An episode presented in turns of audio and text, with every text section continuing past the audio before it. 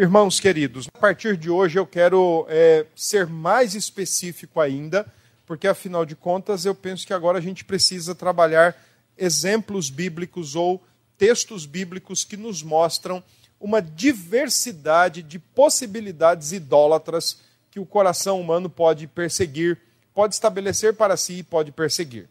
Até então a gente viu apenas conceitos do que é ídolo, do que é idolatria, vimos os seus tipos, vimos a, as suas formas, mas e também vimos um pouco sobre consequências. E agora eu quero, a partir de hoje, então, é, trabalhar de maneira mais é, é, específica tipos de ídolos que o Novo Testamento especialmente nos ensina. É claro que eu vou aproveitar textos do Antigo Testamento também para trazer ilustrações e ensinos, é óbvio. Todavia, nós vamos nos ater nessa direção. Ah, lembrando né, que toda idolatria, ela, por mais que nós acreditemos ou passe pela nossa cabeça que nós não estamos é, caindo em alguma forma, é bem possível que sim. Afinal de contas, a gente tem mais facilidade em associar idolatria com elementos, objetos fora da gente, quando na verdade ela pode estar muito bem alocada dentro da gente. E não necessariamente dedicada a uma imagem, dedicada a uma estátua, a uma, um quadro ou um calendário litúrgico, mas dedicada ou voltada para coisas boas que Deus faz, coisas legítimas, coisas maravilhosas que Deus, além de criar, nos dá e que por causa do nosso coração a gente acaba invertendo as coisas e ao invés de nós termos aquilo que Deus nos dá como meios, como ferramentas, como instrumentos, então nós acabamos transformando aquilo num fim em si mesmo. E quando nós transformamos algo num fim em si mesmo, estamos estabelecendo uma relação de amor, de fé, de confiança e, portanto, estamos criando aquilo ali ou fazendo daquilo ali da maneira mais simplória possível um ídolo, porque queremos que aquela coisa ou aquela pessoa nos dê, nos faça o que só o Deus Criador, provedor e redentor pode fazer. Hoje eu quero falar sobre a idolatria do prazer. Então quero que você abra sua Bíblia, 2 Timóteo 3,4. Idolatria do prazer é quando a gente vive em função de situações prazerosas a despeito da nossa circunstância e a gente acredita que o prazer, ter prazer, ter alegria ou ter qualquer tipo de satisfação prazerosa é a coisa mais importante ou é aquilo para o que nós existimos. Eu quero mostrar isso na Escritura para os irmãos. 2 Timóteo 3,4. Quando nós idolatramos o prazer, é certo que em algumas circunstâncias não dá para ser tão prazerosa, o nosso ídolo nos frustra porque nós não conseguimos ter prazer em todo tempo. E, ou alegria, ou satisfação, ou gozo em todo tempo.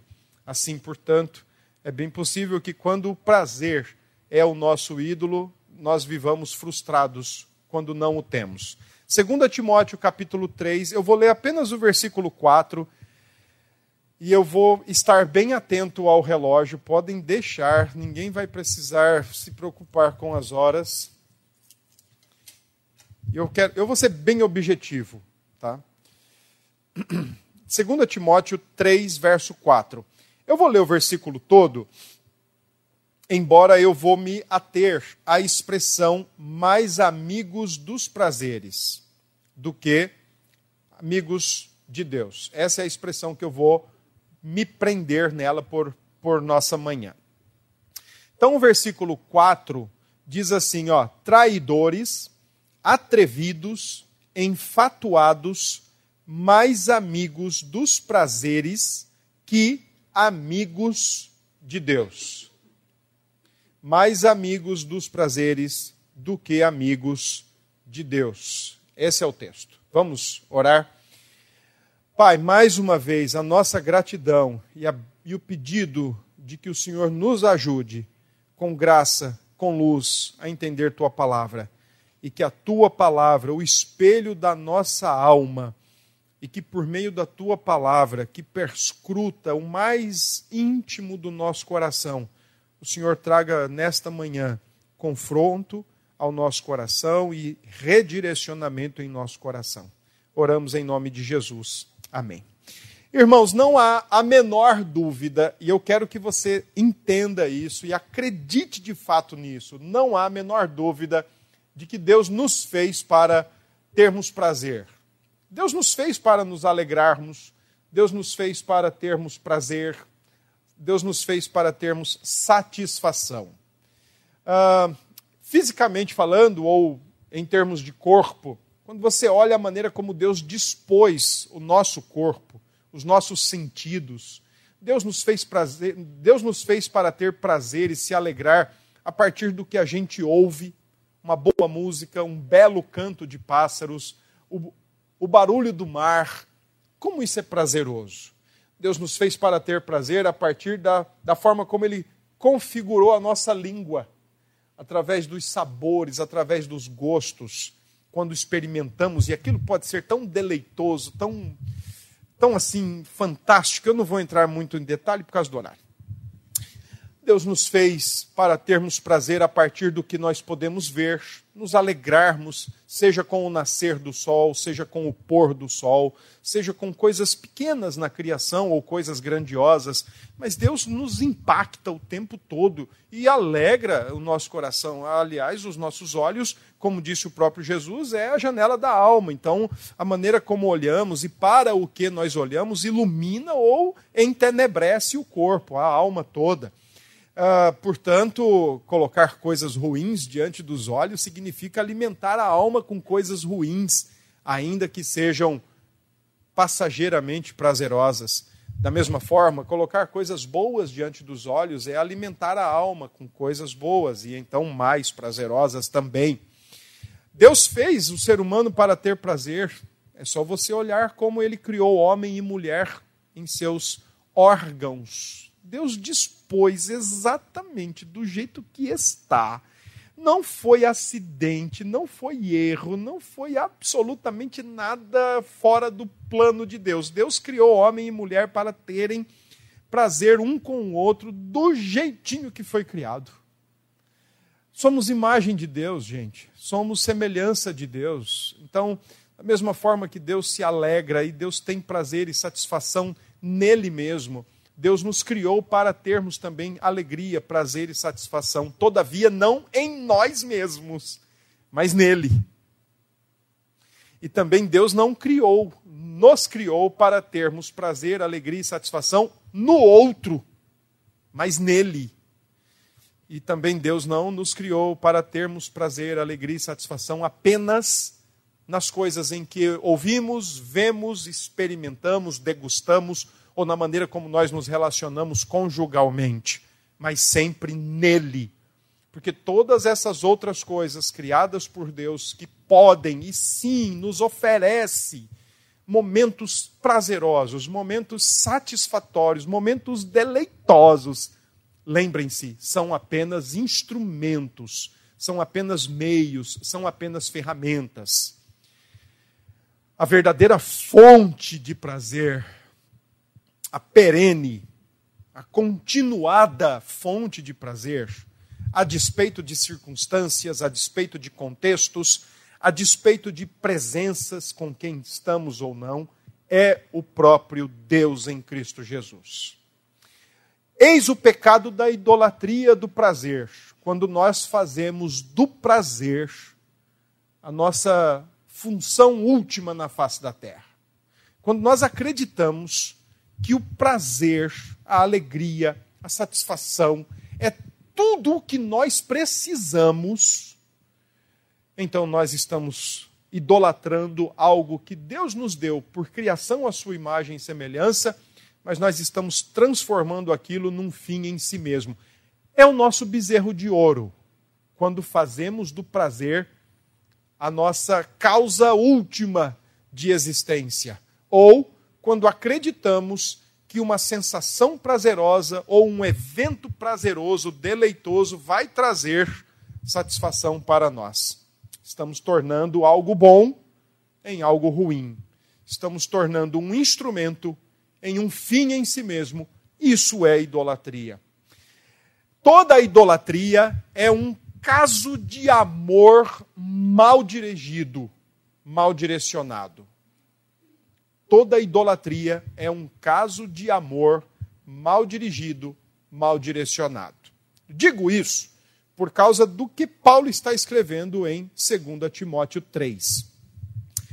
A segunda carta de Timóteo foi a última carta de Paulo. Paulo estava preso em Roma pelo seu segundo momento, segundo encarceramento. Na primeira ocasião, ele escreve algumas cartas, Efésios, Filipenses, Colossenses, Filemão.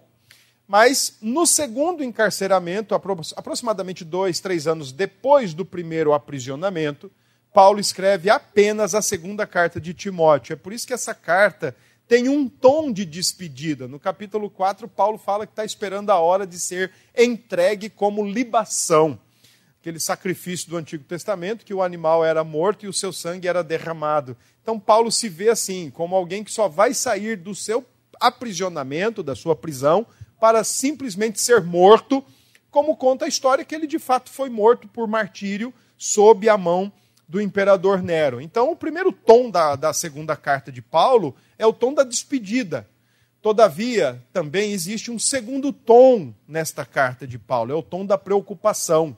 O evangelho passava por um momento muito complicado na década de 60 depois de Cristo, quando esta carta foi escrita, e Paulo está preocupado com algumas coisas. A perseguição que vem contra os cristãos, até então era uma perseguição mais por parte dos judaizantes, por parte da classe sacerdotal judaica, mas agora já tem elementos do Império Romano e das próprias religiões de mistério se envolvendo todos juntos nesta perseguição contra o Evangelho. Então, Paulo está preocupado com isso. O que é que vai ser do Evangelho a partir de agora? Paulo vai morrer e, aí? O que, que vai acontecer com o Evangelho?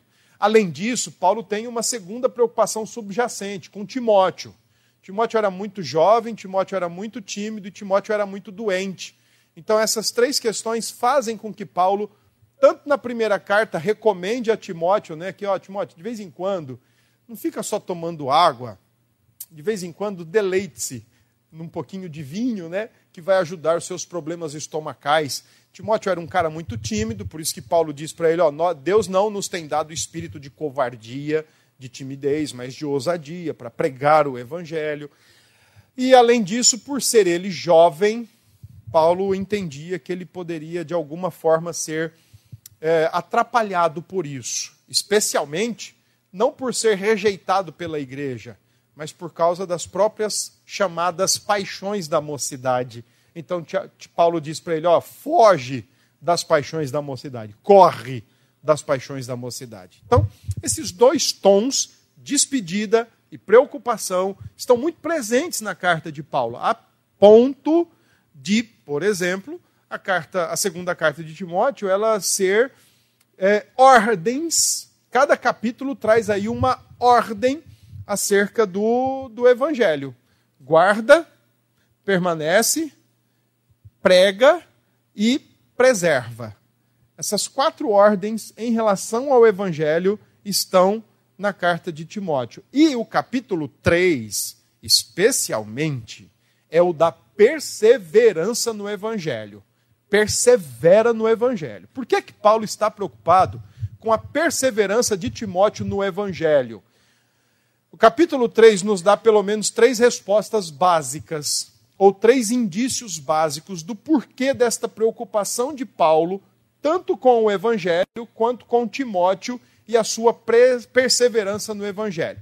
Primeiro, é por conta da ocasião vivemos os últimos dias. A palavra grega que está aí é a palavra escatói e traz exatamente a ideia de um período definido e determinado por Deus como a última quantidade de tempo ou o último volume de dias para a humanidade, que teria iniciado com a primeira vinda de Cristo e termina com a segunda vinda de Cristo. Então, portanto, assim como Paulo e Timóteo já estavam nos últimos dias, assim acreditemos, eu e vocês, e também estamos nos últimos dias.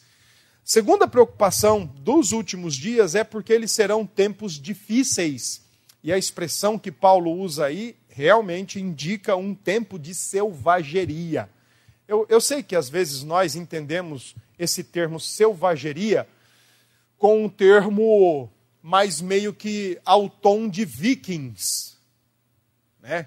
Você vê os seriados ou filmes alusivos a vikings, ou até mesmo jogo de videogame que tem, né? Você vê lá os vikings entrando num lugar, num território e decepando, tirando cabeça, braço, destruindo tudo a partir da guerra. Uma selvageria, ou como a outra palavra que é usada, uma própria barbárie. Só que quando Paulo usa a ideia de tempos difíceis, a palavra que Paulo usa aqui é a ideia que está em, Roma, em Mateus 8, 28. Então, se você puder abrir a sua Bíblia lá, você vai ter uma noção aí do que é que Paulo está querendo dizer com essa expressão tempos difíceis. Mateus capítulo 8, verso 28. Mateus 8, 28. Tendo ele chegado à outra margem, à terra dos Gadarenos, vieram-lhe ao encontro dois endemoniados, saindo dentre os sepulcros, a tal ponto furiosos, que ninguém podia passar por aquele caminho. A ideia aqui, portanto, é que aqueles homens possessos que estavam furiosos, estavam furiosos não porque simplesmente estavam chegando pessoas ou eles eram pessoas inaptas para viverem coletivamente, mas eles estão furiosos com Deus e com a causa de Deus. Demônios se enfurecem contra Deus. E neste caso, o texto de 8, 28 de Mateus dá a ideia de pessoas possessas que se levantam furiosa, violentamente contra Deus, porém em 2 Timóteo, quando Paulo diz sobre os tempos difíceis, ele está dizendo que serão tempos muito dolorosos, muito complicados, tempos de sofrimento, tempos de a ponto não se aguentar. Por isso a ideia de persevera no evangelho. E a terceira informação importante do texto é que esses últimos dias terão como característica tempos muito difíceis por causa dos homens e não por causa de Deus. A razão está no versículo 2: Pois os homens. Pois os homens. Estaria Paulo aqui dizendo que toda a humanidade ao redor do mundo que tem tornado esses últimos dias, dias violentos, terríveis, difíceis, trabalhosos, sofríveis, estaria todo, estariam todos eles endemoniados? A resposta é não. A resposta é não. Paulo não está dizendo isso. Mas o que é que Paulo então está querendo nos dizer? Por que é que Paulo está colocando a necessidade, irmãos, de perseverarmos no evangelho? porque os últimos dias nos quais já estamos seriam, são e ainda serão tempos difíceis por causa dos homens? A resposta é muito simples, porque os homens resolveram direcionar o amor devido a Deus para outra direção. Os homens direcionaram o seu amor. Aliás, eles mal direcionaram o seu amor. Eles dirigiram errônea, maldosamente o seu amor. Quero só chamar a atenção de vocês para uma questão. Eu vou falar sobre isso à noite. Agora eu vou falar sobre o verso 4. Mas eu queria chamar a sua atenção assim, ó. Olha primeiro, versículo 2, quando Paulo diz: Pois os homens serão. E aí ele coloca a palavra egoístas e avarentos. E no versículo 4, aquela expressão que eu quero voltar para ela agora, Paulo diz: mais amigo de dos prazeres que amigos de Deus. Essas quatro palavras, egoístas, avarentos, versículo 2, amigos dos prazeres que amigos de Deus, versículo 4. Essas quatro palavras, elas mais ou menos tem uma função aqui de ser uma moldura. Entre as duas palavras iniciais e as outras palavras finais, egoístas e avarentos, amigos dos prazeres que amigos de Deus, existem outras 15 características. Vamos ler. Jactanciosos, arrogantes, blasfemadores, desobedientes aos pais, ingratos, irreverentes, desafeiçoados, implacáveis, caluniadores, sem domínio de si, cruéis, inimigos do bem, traidores, atrevidos, infatuados. É, eu quero que vocês entendam que o que Paulo está colocando aqui é o seguinte: que todas essas 15 características dos homens que tornam difíceis os últimos dias são todas elas consequência do seu amor idólatra ou do seu amor mal direcionado. Tudo. A própria, é interessante, mas a própria desobediência aos pais é, é fruto de um amor mal dirigido, mal direcionado. Do amor que era para ser dirigido a Deus está sendo direcionado em outra direção, para outra coisa. Logo gera problema. Por que, que eu estou batendo na tecla com os irmãos do amor mal direcionado? É simples. Como é o nome da nossa igreja? Igreja Presbiteriana Filadélfia, aquela que ama. Que vem da junção de duas palavrinhas. Mas a primeira palavrinha, as nossas, da nosso nome aqui, F-I-L, o fio, é a raiz grega de um tipo de amor que na Escritura é dedicado ou é ensinado. A Escritura fala sobre o amor de Deus, mas ela também fala sobre o amor dos homens. Quando a Escritura fala sobre o amor de Deus, ela usa o termo ágape. Mas quando ela fala do amor dos homens, ela usa o termo filéu, ou filéos, o amor do homem, o amor fraterno. Porque o homem ama. Deus nos deu essa capacidade de amar. Portanto, a palavra egoísta, como está no versículo 2, é a palavra filautós. O egoísta, ele se ama. A palavra avarento, como está no texto, é a palavra filarguirós, o homem que ama o dinheiro. A palavra que está no versículo 4, mais amigo dos prazeres, a palavra e amigo dos prazeres é a palavra filedonós, amigo da sensação, amigo do prazer, amante do prazer. E a última palavra, amigos de Deus, seria fileteoi, que ele não é. Então, o texto, as 19 características dos homens caídos que tornam os tempos difíceis e os últimos dias extremamente sofríveis e sofredores, tem razão, tem alicerce na maneira como eles direcionam o seu amor. Ao invés de amarem a Deus, eles amam a si mesmos. Ao invés de amarem a Deus, eles amam o dinheiro. Ao invés de amarem a Deus, eles amam os prazeres, as sensações, os deleites, as satisfações. Eles não amam Deus. Logo, por isso, essa barbárie, que não precisa arrancar cabeça e arrancar braço para ser literalmente uma barbárie, mas é uma barbárie espiritual aos olhos de Deus.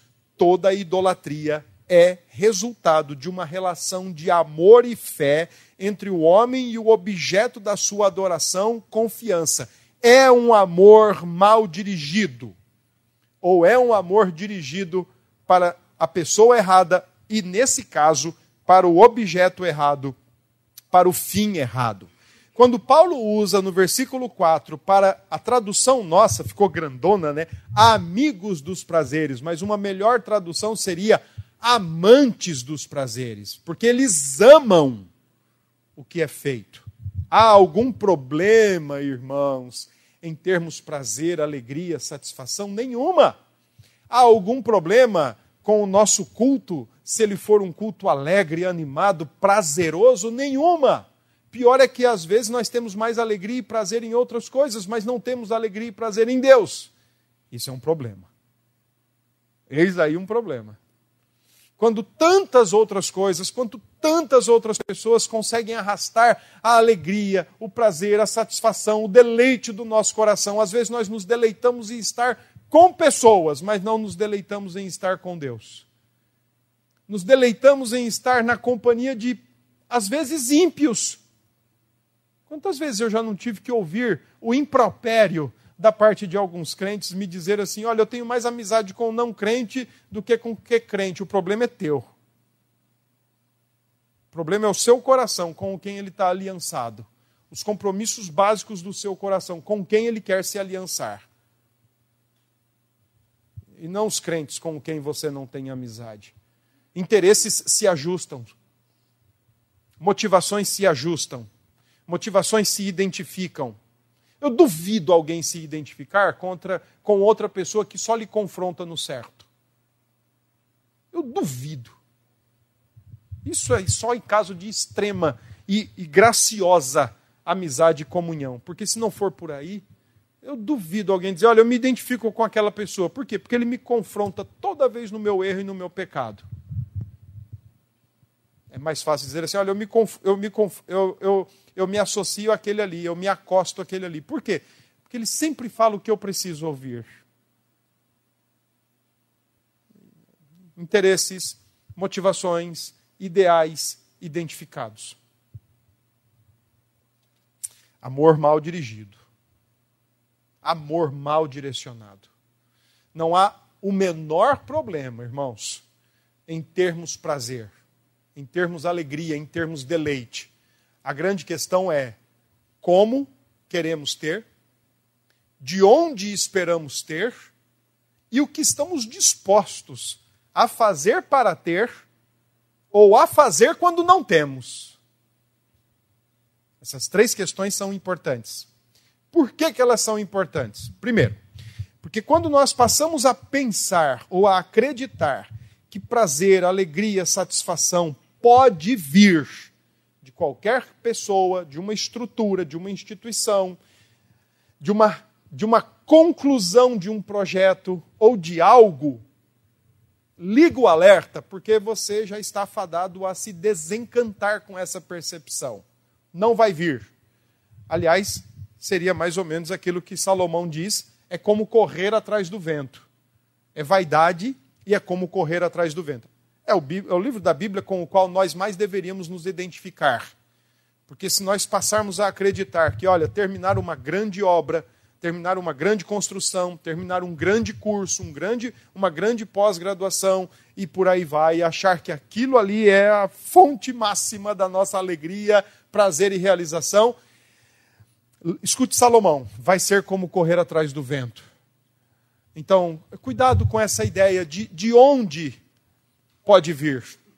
Aliás, às vezes, é, pais e filhos têm esse, essa relação meio é, corrida de atrás do vento. Quando pais e filhos acreditam que não podem ficar sem um outro. Porque se, ah, meu, se meu pai morrer, eu vou ser infeliz para o resto da vida. Então, mumifique o teu pai. Dê um jeito.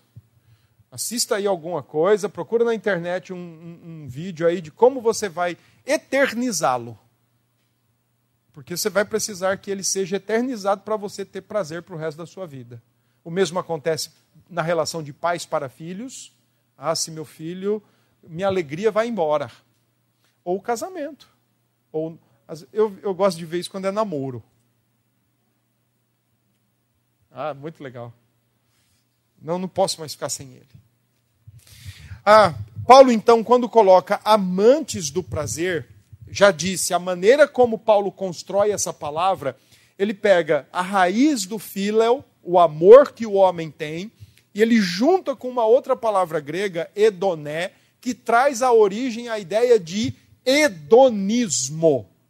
E o que é o hedonismo, senão um sistema de pensamento e de vida que vive perenemente em busca do prazer.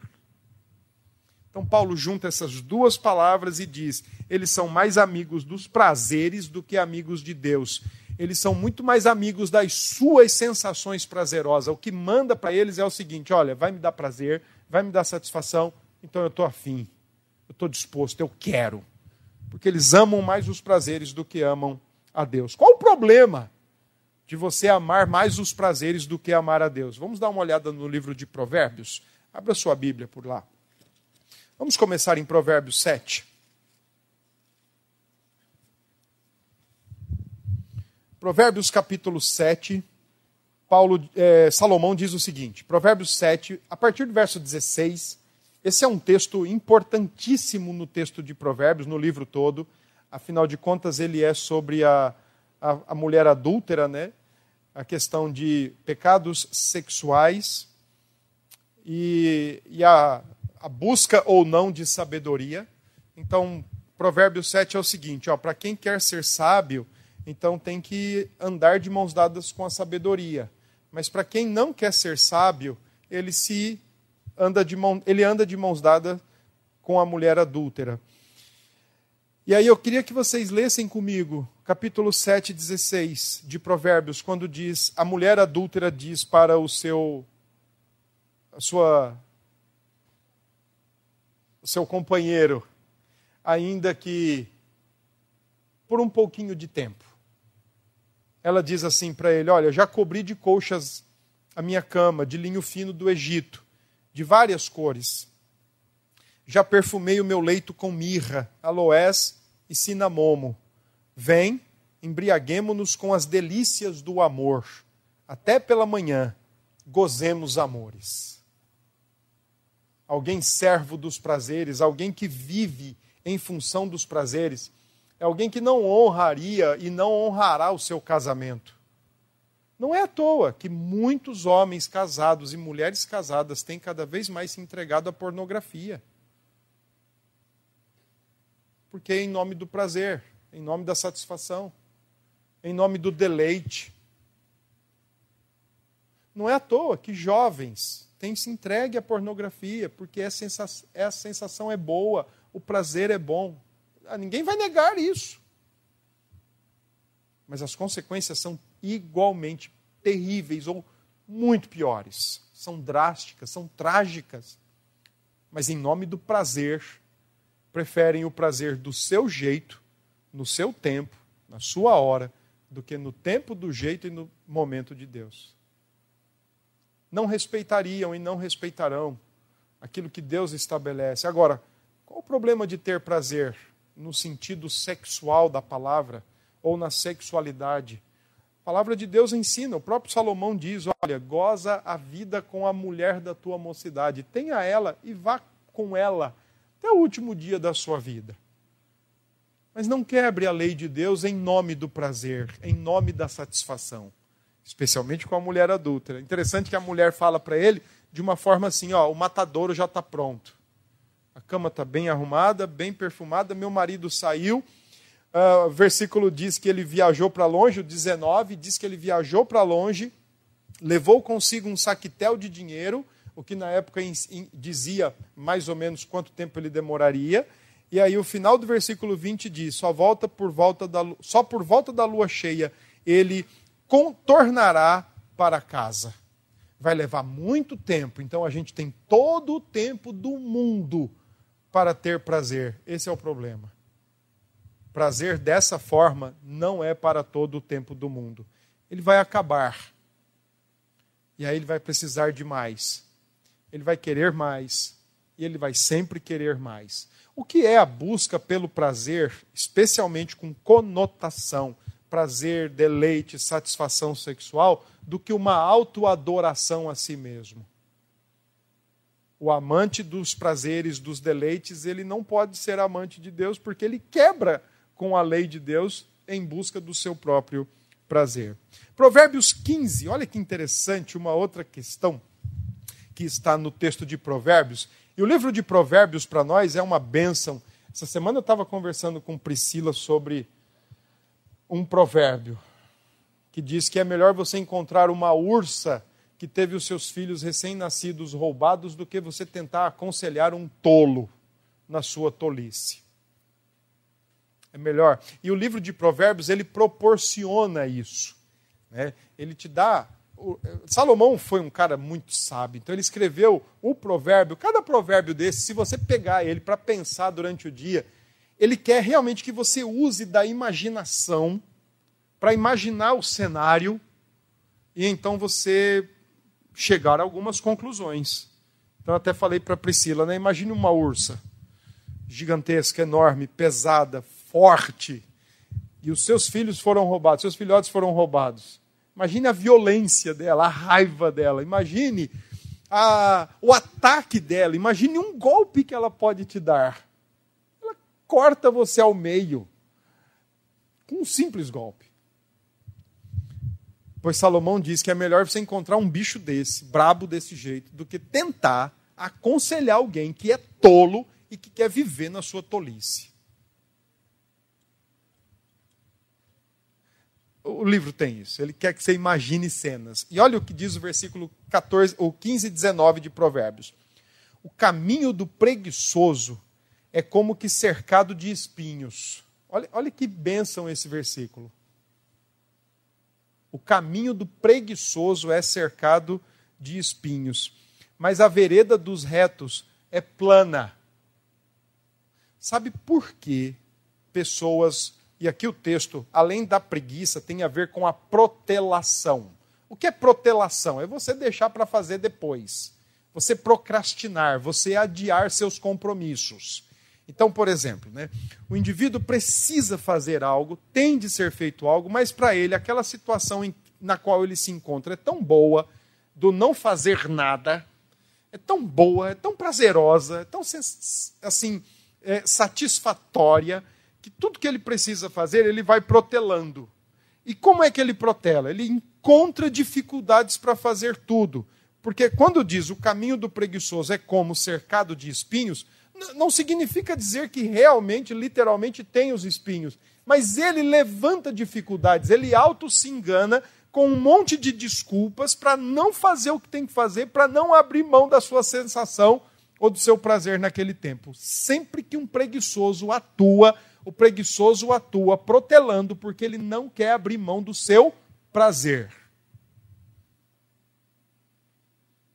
preguiçoso não quer abrir mão do seu prazer, porque para ele é mais gostoso a sua sensação prazerosa do que fazer o que tem que ser feito. E o texto da contrição seria 4,17. Aquele que sabe o que deve fazer e não faz, comete pecado. Olha o que diz Provérbios 20, versículo 13.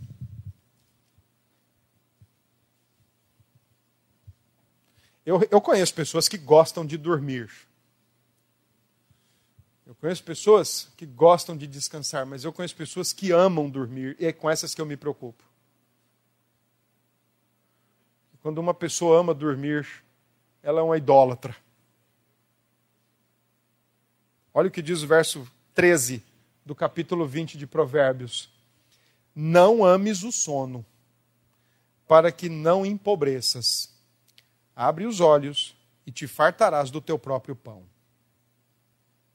Prazer do sono pode ser um prazer idólatra. A gente querer só dormir. Amar o sono. Deus nos fez para dormir. Nós somos um tipo de máquina que não precisa só de ingerir combustível, alimentos, proteínas, nutrientes. Deus nos fez frágeis, não há problema nisso, não há pecado nisso. Às vezes eu escuto irmãos orando, oh Deus, me perdoe porque eu sou frágil. Não peça perdão por isso, porque Deus te fez frágil. É da criatura. Oh Deus, me perdoe. Eu sou limitado. Não precisa. Deus te fez limitado. Nós somos limitados. Agora, Deus, me perdoe, eu amo o sono mais do que o Senhor. Aí sim, é, é pecado. É, Aí você acertou na sua oração. Porque o sono, Senhor, é prazeroso demais. Eu concordo, mas não nesse tipo. Nós fomos dormir, nós fomos projetados para dormir só oito horinhas. Agora, organismos são diferentes, é óbvio, não tenho dúvidas disso, mas amor ao sono e que traz uma série de outros comprometimentos é idolatria pelo prazer e pela satisfação do sono. Olha o que ele diz ainda, olha o que Salomão diz em Provérbios 21, 17. Interessante. Eu sempre disse isso e eu vou. Eu estou, eu estou meio contundido ultimamente, né? Eu estou no departamento médico, estou aí para fazer uma cirurgia. Eu espero que a cirurgia não me retire isso, mas eu tenho aprendido muito. Eu sempre gostei de comer. Para mim, comer é uma sensação extremamente prazerosa, no seu devido local, na sua devida proporção. Porque pessoas podem tratar alimentos de maneira idólatra. Podem fazer do alimento um ídolo para resolver seus problemas, como também podem fazer da não alimentação um ídolo para resolver seus problemas. Eu tenho muita dificuldade de acreditar que pecados alimentares eh, não estejam na raiz de chamados transtornos alimentares. Provérbios 21 diz o seguinte, versículo 17: Quem ama os prazeres empobrecerá. Quem ama o vinho e o azeite jamais enriquecerá. O que é que Salomão está dizendo aqui? Vinho e azeite eram dois elementos muito importantes nos grandes banquetes. Opa, se for para mim, eu não estou podendo, hein? Vinho e azeite eram dois elementos muito importantes nos banquetes, nas grandes festas. Então, o que Salomão está dizendo é: quem ama estar em banquetes quem ama estar comendo e bebendo o tempo todo, fazendo da comida e da bebida suas fontes de prazer, vai empobrecer. Cuidado com isso. E olha o que mais Salomão diz no último texto que eu quero partilhar com vocês, capítulo 27 de Provérbios, versículo 20. E eu penso que esse talvez é o texto mais interessante de todos os que a gente leu porque ele acaba sendo o resumo do que a gente leu. Provérbios 27, 20. Olha o que ele diz: o inferno e o abismo nunca se fartam. O inferno e o abismo nunca se fartam. Em outras palavras, né? tem sempre lugar para mais um porque nunca está cheio, porque nunca está satisfeito.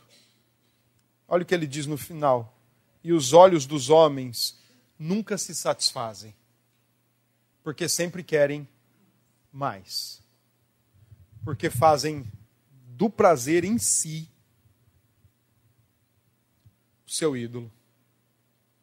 Não consegue satisfazer. É como correr atrás do vento nunca consegue encher. Bom, como é que nós podemos lidar com essa questão da idolatria do prazer? Queria trabalhar duas questões com vocês. Ah, a propósito, é preciso lembrar-lhes o seguinte, né? Que ah, Hebreus capítulo 11 nos dá uma boa iniciar, nos dá um bom primeiro passo para como nós podemos lidar com os prazeres que tanto nós fomos projetados para ter. Deus nos deu essa, essa dádiva de nós termos prazer, deleite, satisfação, alegria, felicidade. Deus nos deu isso. Não neguemos isso. Isso não pode ser negado, também não pode ser demonizado e muito menos não pode ser tratado de maneira ascética de querer cortar isso de nós. Não pode fazer isso. Entretanto, como uma vez que Timóteo diz que o problema dos últimos dias causado pelos homens é o amor mal direcionado, então eu penso que a igreja precisa aprender a direcionar o seu amor para Deus, para sempre o Senhor Deus, não acreditar nunca que prazer, alegria, satisfação estão nas coisas ou nas pessoas por mais legais e por fantásticas que sejam. Casamento não é para a alegria de ninguém. E é uma coisa boa, é dádiva de Deus. Trabalho é bênção de Deus, mas não é fonte geradora de alegria e satisfação, principalmente pós-queda. Sexualidade é uma bênção que Deus deu ao homem e à mulher. Não tenham dúvidas disso. Porém, quando dentro dos moldes do Criador, é muito melhor do que de qualquer forma. Comer, beber, é uma delícia, mas na sua devida proporção, motivação e intenção. Lembra que Paulo disse que a gente pode, inclusive, comer e beber, fazendo coisas tão dia a dia, tão corriqueiras, que não são estapafúrdias, são coisas triviais do dia a dia, mas até isso, comer e beber, a gente pode fazer para a glória de Deus, sem tratar como um objeto de felicidade em si. Então, primeiro ponto que eu quero discutir, como é que a gente pode é, entender a nossa relação e redirecionar nosso amor e o nosso coração única e exclusivamente para o Senhor Deus, fazendo aquilo que João diz: guardai-vos dos ídolos. Guardai-vos de direcionar o amor erradamente, especialmente para os prazeres. Olha o que diz Hebreus 11, 25. Vamos ler 24. Primeiro, pela fé, Moisés, quando já homem feito, recusou ser chamado filho da filha de Faraó. Pela fé. Eu, tô, eu tive a, a, o, o privilégio de começar a ler um livro essa semana que eu acho que assim todos vocês tinham que fazer a leitura desse livro. Como é bom aquele bichinho. Mas deixe-me colocar só uma questão que ele coloca. Ah, Deus nos dá fé para crer em Cristo, não dá? Esse é um ensino bíblico. Sem fé, ninguém creria em Cristo, especialmente a fé salvadora. Efésios 2:8. Pela graça sois salvos mediante a fé. E isso não vem de vós, é dom de Deus. O que é dom de Deus? Tudo. A graça, a salvação e especialmente a fé. Aquela fé de Hebreu, de Efésios 2:8 é, é uma fé que eu gosto de brincar com os alunos e com quem eu converso. É a fé estilo abraço de tamanduá. Que você olha para a cruz de Cristo e você abraça, mas não tem quem faça você soltar daquilo. Esse é o meu único, suficiente Senhor e Salvador. Não solto dele. Tá, só que tem um detalhe: a fé que Deus nos dá, que nos faz abraçar a cruz, não é só para isso. Mas é para, aspas, interpretar e viver na realidade da vida, comprometido ultimamente no coração com os compromissos de Deus. Fecha aspas. Fé não é só para abraçar a cruz. Fé é para dar cada passo nesse mundo interpretando, vivendo e comprometido com aquilo que Deus tem compromisso. Portanto, quando o texto começa dizendo, pela fé Moisés, Moisés não está olhando aqui uma fé apenas de abraçar a cruz, mas de viver para agradar a Deus.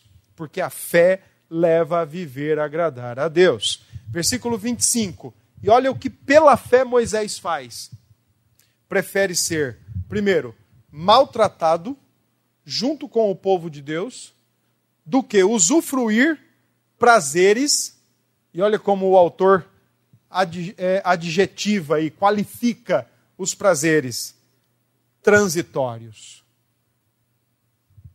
Prazeres transitórios. Gente, se você for ver, o prazer eu, eu acho que eu vou viajar no tempo. Mas o prazer de uma bala soft, por mais que ela seja, ou tenha sido, daquelas bem, né? Parece que ia demorar muito. Termina quando ele acaba.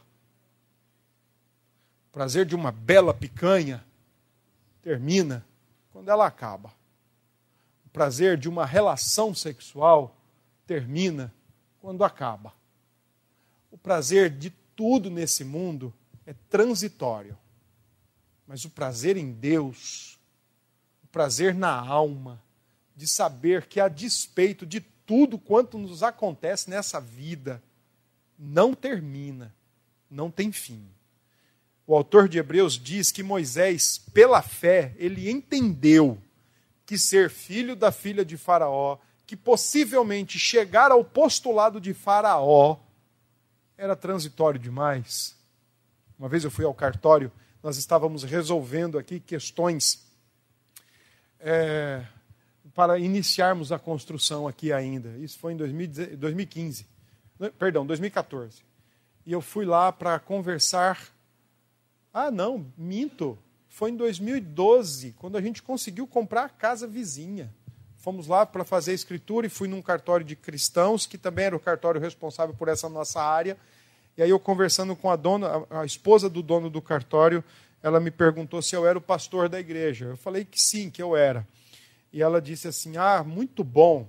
Que Deus abençoe vocês lá e dê tudo certo. E aí ela falou: Mas você ainda estuda ou está estudando? Eu falei: É, eu, eu ainda amadureço algumas ideias para estudar, fazer algum curso. E não que ela quisesse me desanimar. Pelo contrário. Eu creio que, que ali Deus falou através dela para me trazer para a realidade.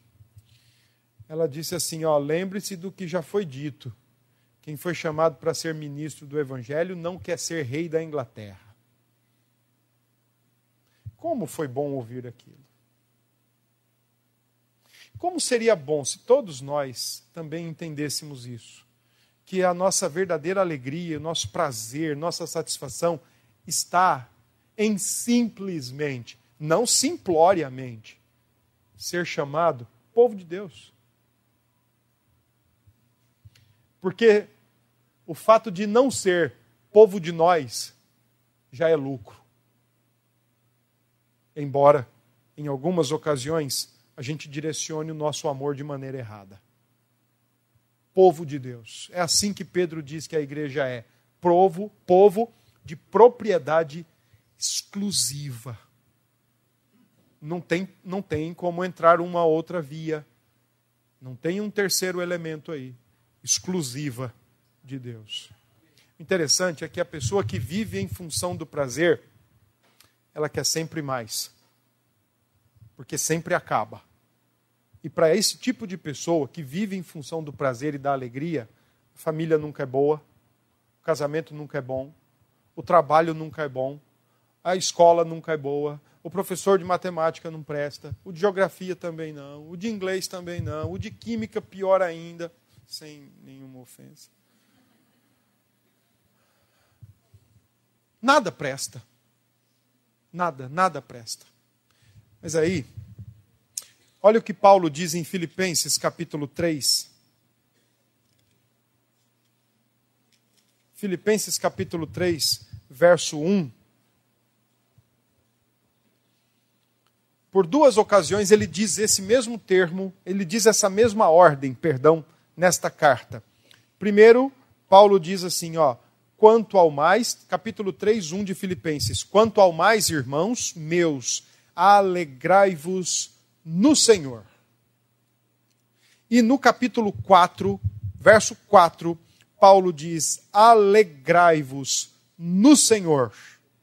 Outra vez digo: alegrai-vos.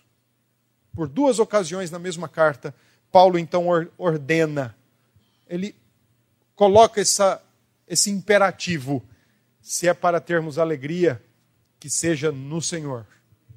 E a, e a Elise Fitzpatrick, falando sobre ídolos do coração, ela coloca uma afirmação importante. Ela diz assim: aprender a ter grande prazer e alegria em Deus é o impedimento mais poderoso contra a idolatria.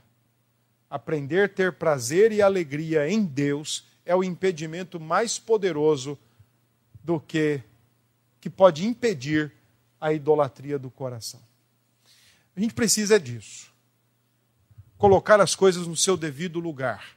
Eu quero concluir só lembrando um texto do C.S. Lewis, quando ele diz que Deus foi colocado no banco dos réus pelos homens. O texto é, é isso: Deus no banco dos réus. E aí, os homens todos estão acusando Deus do seu infortúnio, todos eles estão acusando Deus da sua infelicidade, todos eles estão acusando Deus da sua insatisfação, da sua vida sem prazer, sem alegria, todos eles estão acusando. E Deus está no banco dos réus. Mais uma vez, a, a literatura que permite a nossa imaginação. E ele está ban no banco dos réus, ouvindo todas as acusações. Quando ele é solicitado a falar, Então Deus diz o seguinte: olha, todos vocês estão me acusando da, do, do infortúnio, do insucesso, da infelicidade e da situação desprazerosa que vocês vivem. Ok, tudo bem. A grande questão é: tentem organizar as coisas nos seus devidos lugares. Tentem colocar o que é prioritário em primeiro e o que é secundário em segundo. Porque quando a gente direciona, a, ideia do texto é essa, quando a gente direciona o amor do nosso coração para as pessoas e para as coisas, resultado: infelicidade, infortúnio, insucesso, desprazer. Mas quando direcionado para Deus, felicidade, felicidade, felicidade. Deus abençoe, meus irmãos.